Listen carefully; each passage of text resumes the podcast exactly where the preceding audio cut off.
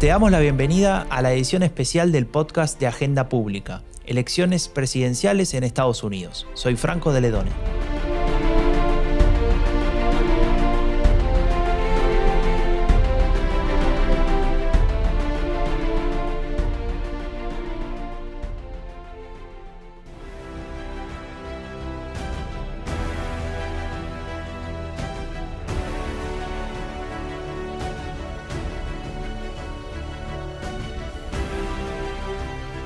La música de fondo que estamos escuchando no es una nueva cortina musical para nuestro podcast. Nos gusta la que tenemos y tampoco esa música es un trailer de una nueva película de Iron Man. No, para nada. En realidad se trata del audio de un breve video que publicó el presidente Donald Trump en Twitter tras regresar de su internación relámpago por, por haber sido dado positivo de COVID-19. Y claro, sucede lo que todos estábamos esperando. Trump convierte la cuestión en algo personal, en un refuerzo de las características que siempre quiso transmitir o que quiere transmitir, que es fuerte, que supera dificultades, que nada ni nadie puede contra él. Es una campaña de Trump sobre Trump. Y así se evita hablar de su administración en sí. Es decir, nadie habla de lo que hizo, de lo que dejó de hacer como presidente de los Estados Unidos. Tampoco hablamos de sus errores, de sus problemas para manejar, por ejemplo, la crisis sanitaria más grave, tal vez de la historia de este país. Sobre todo esto hablaremos hoy con Janina Welp, la coordinadora editorial de Agenda Pública, y con Ernesto Calvo, profesor de la Universidad de Maryland y parte del equipo de Agenda Pública para esta cobertura especial. Hola Janina, ¿cómo estás? Hola Franco, acá estamos otra vez en semanas de vértigo, como decías, ¿no? Si el primero de octubre Trump anunciaba que eh, había dado positivo en el test y el día 2 entraba en el hospital, considerando que tiene 74 años y que no es exactamente un deportista, eh, hubo muchas especulaciones sobre qué podría ocurrir, si era posible posponer, por ejemplo, las elecciones y qué pasaría en caso de que eh, hubiera que cambiar al candidato del Partido Republicano. Eh, sobre esto le consultamos a Gisela Sin, que es profesora en Illinois y es una experta en el, en el tema. Ella nos contaba lo siguiente, la escuchamos. Si algo le sucede a Trump, hay dos consideraciones importantes. La primera es qué pasa con la presidencia. Aunque es complicado, este es un mecanismo que está en la Constitución, en el artículo 2 y en la enmienda constitucional número 25. Si el presidente no puede llevar a cabo sus funciones, puede delegar poder por unas horas, por días, en el vicepresidente, que en este caso sería Mike Pence, quien se convierte inmediatamente en el presidente. Por ejemplo, cuando Ronald Reagan sufrió un atentado, Bush asumió el rol de presidente. Ahora, si el presidente está incapacitado para poder delegar ese poder, esto se torna un poco más complicado. Pero Sabemos cómo hacerlo. Lo pueden decidir el vicepresidente con el apoyo de una mayoría de los miembros del gabinete. O sea, hay precedentes, esto ha pasado y hay un camino a seguir. Donde se vuelve un poco más difícil es qué pasa con la nominación y con la elección. Aquí sí no hay precedentes, pero hay reglas. En el caso del Partido Republicano, es una decisión de la cúpula gobernante del partido, que esta es, es una comisión con 168 miembros, tres miembros de cada uno de los estados, más otros tres de los seis territorios. Estos, estos tres representantes de cada estado tienen la misma cantidad de votos que el estado tiene cuando nomina al candidato en la convención republicana. Por ejemplo, Illinois tiene 67 votos en la convención republicana. Por lo tanto, esas tres personas tienen un total de 67 votos. Y es esta, esta comisión la que decide quién va a ser el candidato. En otras palabras, Pence no es automáticamente el nominado. Podría ser Ivanka, Don Junior, Kellyanne Conway, si querríamos. Pero es el partido el que decide. Bueno, pero um, al final, en lugar de que el Partido Republicano tenga que tomar la decisión de cómo designar a un sucesor a Trump, eh, con la salida de, eh, Walter Reed y la vuelta a la Casa Blanca, pareciera que por ahora la crisis de la sucesión de candidatos, por lo menos, eh, ha quedado a un costado. Em, igual hay que tomar en cuenta que el hecho de que a Trump lo internaran y volviera tan victorioso, como decía Franco, em, no cae bien entre los votantes de, Estados Unidos. Eh, los votantes de Estados Unidos saben que Trump lo subieron en un helicóptero, le dieron todo tipo de drogas experimentales, tuvo eh, una atención de privilegio que no está al alcance de la mayoría de los votantes. Entre que la economía no está yendo muy bien y que el paseo de Trump por Walter Reed lo mostró eh, como una persona, eh, digamos, como un político privilegiado eh, en el peor sentido posible. cada uno de los comentarios sobre su capacidad de derrotar la, enfermedad ha caído particularmente mal. sí, bueno, hablando de videos, ¿no? Porque hablábamos del video del, del helicóptero, pero hablemos de otro video que salió hace menos horas todavía y se trata del propio Donald Trump frente a la Casa Blanca, hablando, lleno de optimismo, como casi no se lo ve nunca, ¿no? Diciendo eh, que, estuvo tomando una droga cuasi mágica que habría sanado en cuestión de días su, situación, ¿no? Digamos, se había recuperado. Y él decía, quiero que tengas o que, que ustedes tengan esta droga que tomé yo. Y quiero que sea gratis. También después habló de la vacuna, que va a estar lista pasado mañana. Y además dijo que todo esto es culpa de China, ¿no? O sea, agregó también ese tema. Entonces yo te pregunto, Ernesto, este cóctel, ya que hablamos de drogas, ¿no? Este cóctel de optimismo, promesas y China, ¿es la receta para que efectivamente se quite la mirada de, del, gran problema que tiene con, con la cuestión de la, del manejo de la crisis de COVID-19? Bueno, por el nivel de entusiasmo de Trump, uno piensa que la combinación era de Molly con cocaína y cortada con alcohol. Así que el, nivel de, entusiasmo, de acelere, de excitación que tenía eh, era, era, notable, era llamativo y fue comentado también por aquí. Eh, no, nada de lo que está haciendo está funcionando y los números que estamos viendo en las encuestas están cayendo estrepitosamente. De hecho, en las últimas dos semanas eh, de estar con tan solo un 28-30% de probabilidad de, de ganar, ha ido cayendo y ahora está en alrededor del 15-16%. Entonces, em, los eh, eh, apostadores de Las Vegas, 538, eh, los apostadores de, Inglaterra, todos ellos han ido dándole menos y menos marcas. Y de hecho, varios artículos notaban que uno de sus puntos más positivos, lo único que le quedaba después de toda esta crisis a Trump como para tratar de empujar, era todavía la percepción de que él era mejor para la economía que Biden. Eh, y la decisión de no apoyar un paquete eh, para lidiar económicamente con las consecuencias del coronavirus eh, fue como un baldazo de agua fría contra todo el Partido Republicano. esto nos lleva a un punto bastante interesante, que es que, claro, la pregunta de Franco era general y, y, lo que tenemos que hacer es como profundizar y analizar un poco más, ¿no? Hablabas de la economía en estos días Eva Valle publicaba en Agenda Pública un análisis de los indicadores de evolución de los mercados laborales.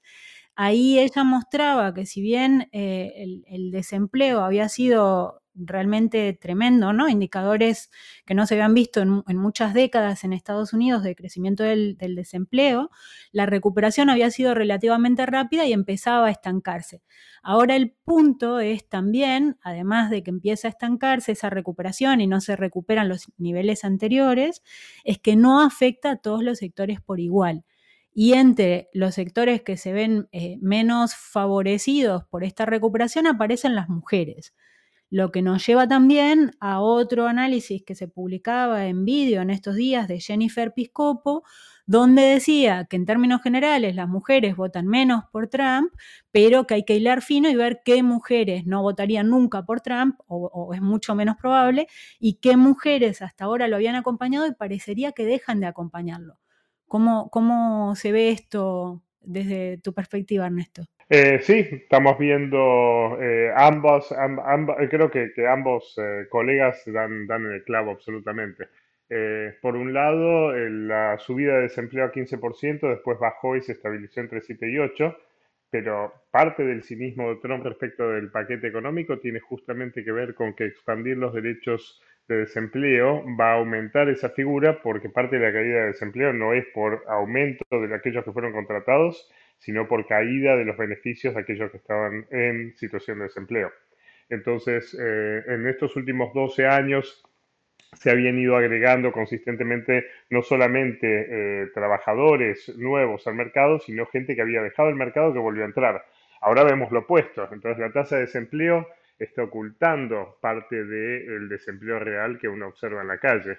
Eh, por otro lado, como decía nuestra colega, eh, las eh, mujeres blancas con solo secundario completo de estados como Pensilvania, Florida y el Midwest, incluyendo Michigan y Milwaukee, habían sido notablemente la espina dorsal, para decirlo así, del voto de Trump eh, y era solamente ligeramente menor que el voto blanco de, también de, eh, eh, con secundario completo de estos estados, varón.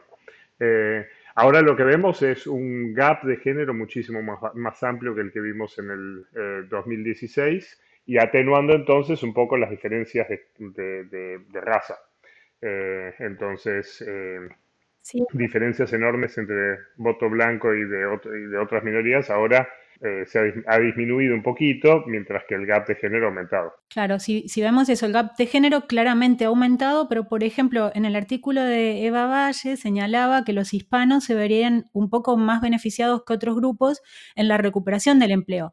Ahora esto se traduce en, o es posible que se traduzca en, una, en un apoyo a Trump o no porque tampoco necesariamente tiene por qué traducirse en mayor apoyo a Trump. Sí, no desde el punto de vista de los eh, votantes latinos en Estados Unidos. Hubo, hubo datos muy interesantes de la votación del voto latino, porque eh, creo que lo habíamos hablado en el podcast anterior. Había eh, disminuido la intención de voto de Biden, pero no había aumentado la de Trump, lo cual mm. mostraba que el voto latino no estaba anunciando su voto más que cambiando de intención de voto. Mm.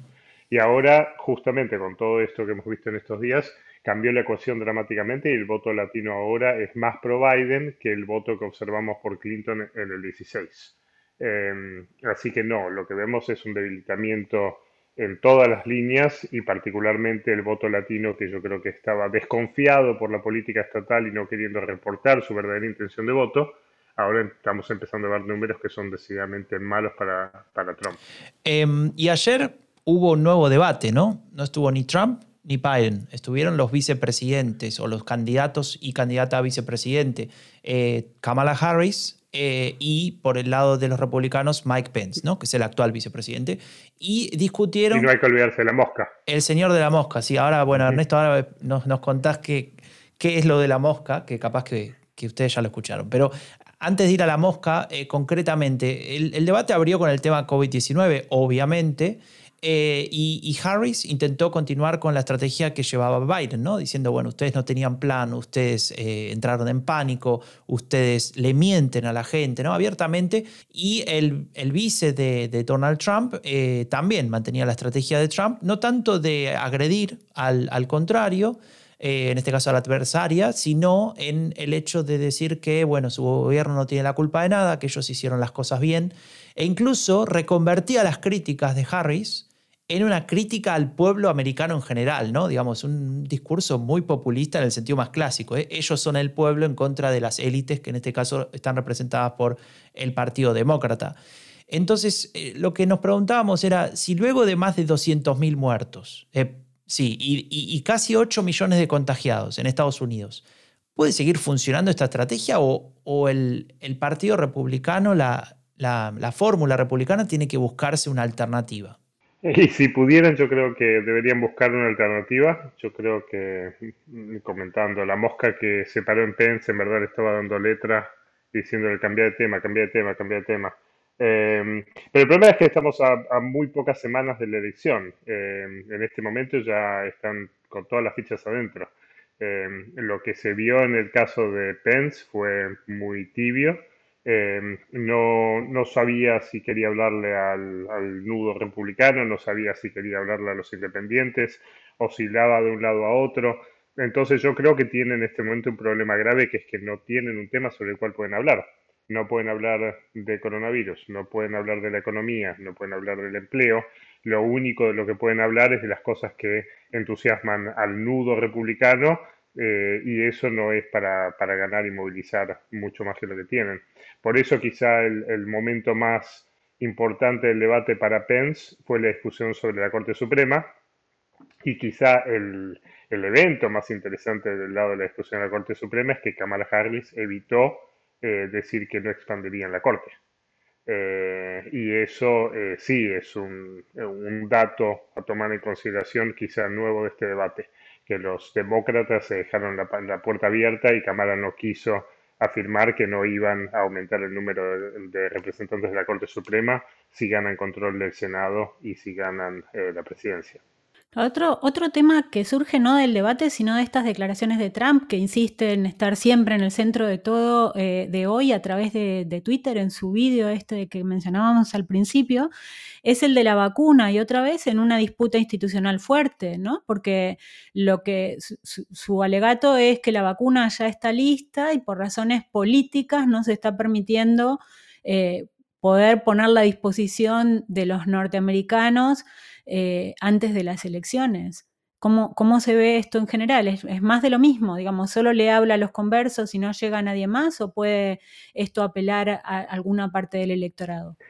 Es interesante. Yo creo que em, cuando había cosas que no estaban mal, la economía, el desempleo, el coronavirus, etcétera, la gente podía tener el argumento de que Trump era mejor y que en verdad no era su racismo, no era la xenofobia, no era el sexismo lo que estaban votando, sino que estaban votando a Trump como un administrador, como alguien empujado. Todo esto que estás mencionando, que funcionaba hace algunos meses, que era parte de un discurso que le daba a su propio votante la excusa de decir que era por eso, que era contra las élites, que era contra ese, en lugar de racismo, sexismo, em, conservadurismo muy, muy primario, muy primitivo, ahora se cayó. Entonces, eh, eso de la vacuna ya está, pero las élites eh, no nos dejan ponerlo. La vacuna ya está, pero los científicos no quieren por razones políticas, porque los científicos son demócratas. Todos esos argumentos populistas que sirvieron hasta hace algunos meses, ahora están medio cayéndose a pedazos.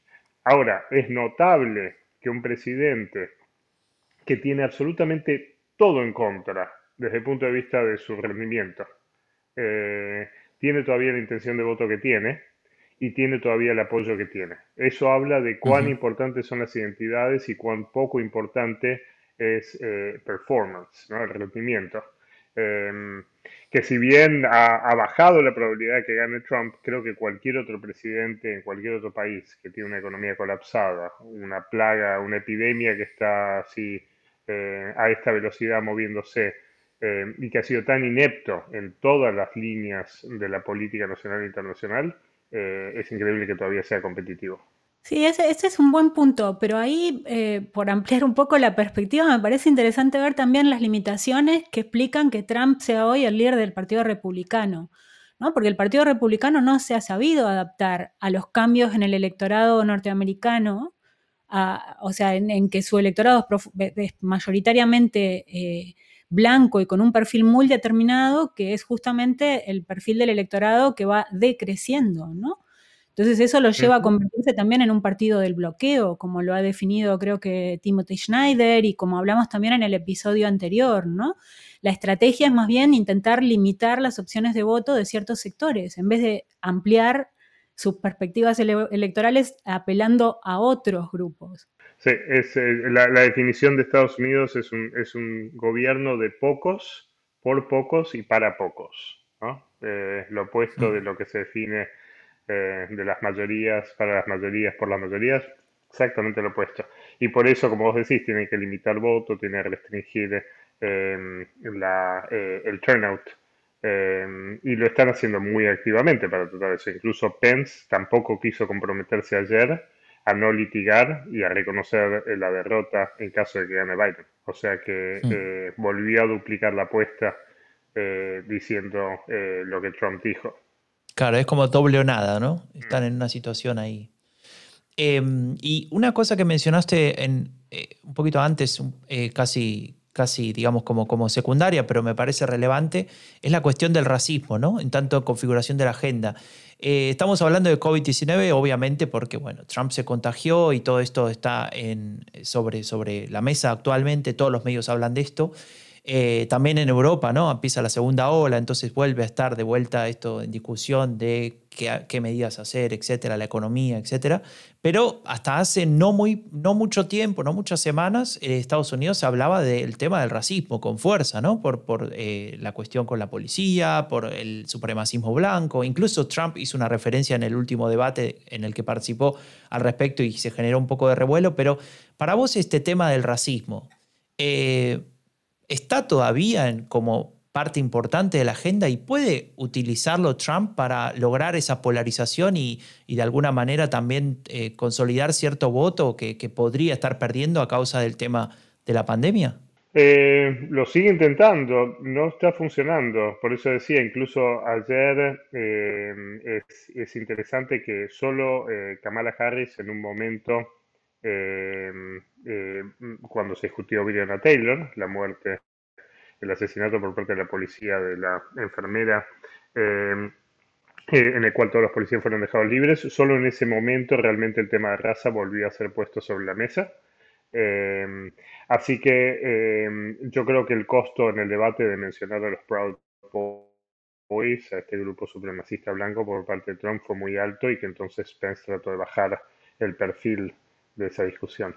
Pero de nuevo, eh, eso es lo que queda para activar a la base, eh, eso y eh, la nominación a la Corte Suprema, lo cual involucra, por supuesto, a Roe contra Wade y a la discusión sobre el aborto.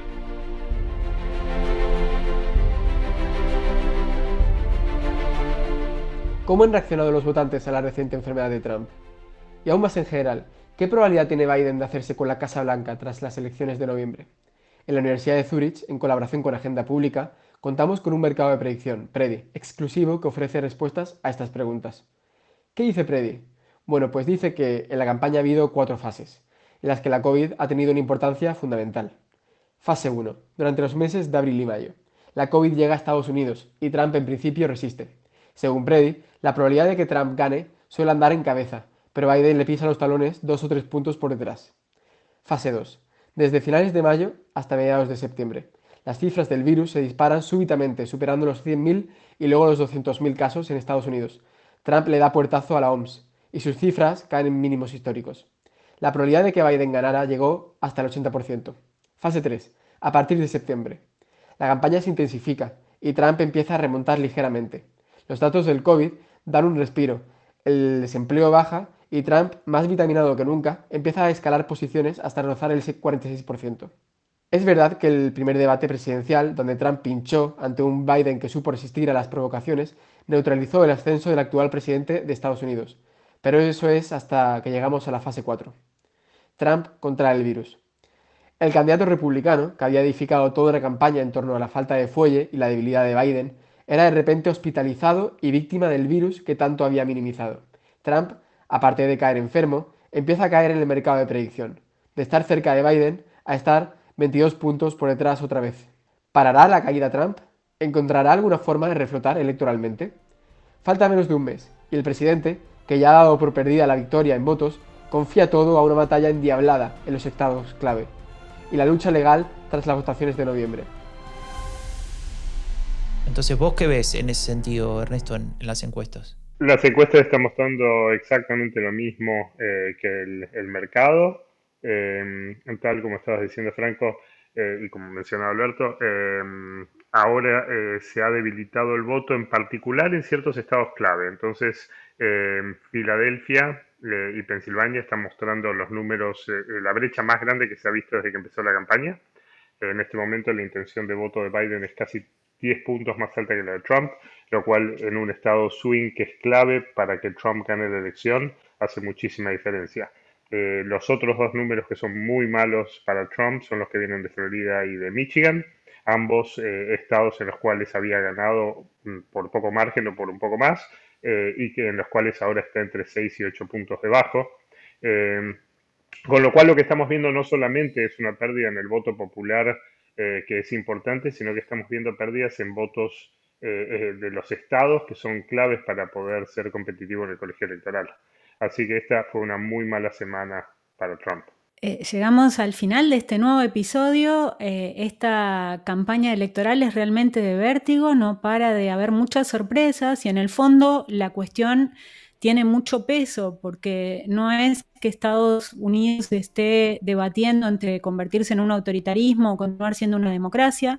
No estamos tan lejos, aunque hay unas tendencias muy preocupantes hacia el primer sentido, pero el punto es que se abre una oportunidad de que siga siendo un sistema de, como decía Ernesto, un gobierno de pocos por pocos y para pocos, o que se abra una oportunidad de empezar a revertir un poco eso y fortalecer la democracia que está claramente en decadencia.